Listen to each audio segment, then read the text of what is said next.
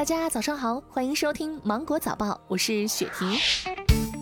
长沙男子熊某某趁女友熟睡，使用女友手机贷款八千四百五十元，又通过他人微信将钱转走。得手后，他拿着钱去泡酒吧。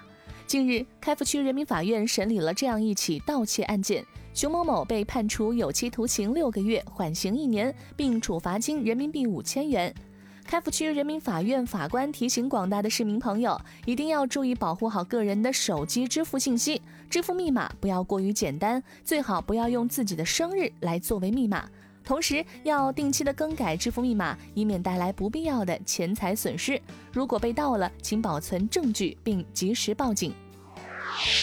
近日，一女子在洞口高铁站因冒用他人身份证进站乘车，被怀化铁路公安处洞口站派出所民警当场查获。经查，该女子姓刘，是湖南省娄底市人。据刘某交代，因为自己前几年向银行借钱做生意失败了，现在自身已经没有偿还能力，被列为了失信人员，禁止乘坐高铁列车。铁路警方提醒广大旅客，冒用他人身份证是违法行为。如果被纳入黑名单的失信被执行人，应尽早的意识到事态的严重性，主动处理失信行为。乘车时如果忘记携带或遗失，可以在车站办理临时身份证明。近日，天津警方远赴外地抓获了一名冒充女主播的网络诈骗犯。这名男子清清嗓子，一张嘴，纹身花臂男竟秒变软萌的萝莉音。据男子交代，他没有用变声器，这就是他自己的声音。因为觉得女主播更容易收到礼物，所以才苦练发音。他还利用声音和网络照片与一名网友确立了网恋关系，以各种理由骗对方打钱，半年就骗了五十万元。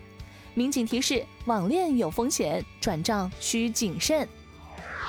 最近有一位叫阿木爷爷的中国木匠在海外火了，不用一根钉子、一滴胶水，仅凭巧手打造的鲁班凳将军案惊呆了海外的网友。他在 YouTube 吸粉超过了百万，视频播放量超过两亿。网上有人将他和李子柒相比，说这是又一次的文化输出吗？对此，阿木爷爷表示自己只是做了一点小小的贡献。今后会继续拍更精细的视频作品，让更多人看到，甚至学会把中国的传统文化传下去。滴滴公众评议会关于网约车十大不文明行为的投票结果出炉了，累计收到了四千五百三十三条用户留言和十七万八千二百一十六次投票。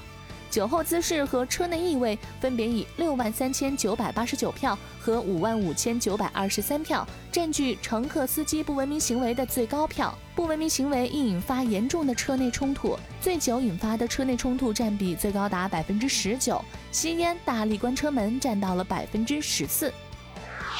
刊登在美国睡眠杂志上的一项由美国宾夕法尼亚大学完成的研究指出，周末适当的补觉能够修复大脑疲劳。研究结果发现，睡眠不足的人更迟钝，反应更慢。其中，周末不补觉的人，工作表现远远达不到正常的水平。研究负责人表示，周末早晨多睡一到两个小时，有利于修复大脑的疲劳或损伤。但周末睡一整天的补觉方式并不可取，否则会破坏睡眠规律。好了，今天的新闻就到这里。我是精英九五电台的雪婷，祝你度过美好的一天，拜拜。